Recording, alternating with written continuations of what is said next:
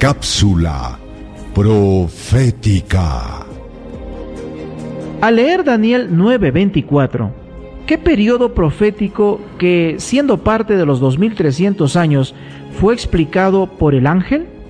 La Biblia dice, 70 semanas están determinadas sobre tu pueblo y sobre tu santa ciudad, para terminar la prevaricación y poner fin al pecado y expiar la iniquidad para traer la justicia perdurable y sellar la visión y la profecía y ungir al santo de los santos.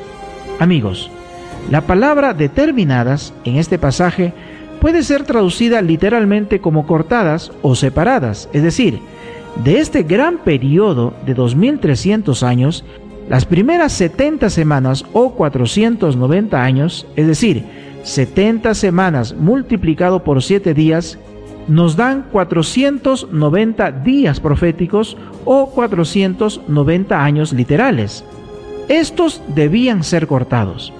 Este periodo de tiempo, es decir, una vez más, los 490 años, estaban destinados al pueblo judío para, en primer lugar, hacer cesar la transgresión. Segundo, dar fin a los pecados. Tercero, expiar la iniquidad. Cuarto, traer la justicia eterna. Quinto, sellar la visión y la profecía.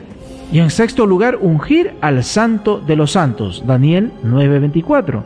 En otras palabras, el cielo esperaba un arrepentimiento del pueblo de Daniel y si esto no sucedía, el pueblo perdería el privilegio de ser la nación elegida por Dios y con un propósito especial que cumplir en esta tierra.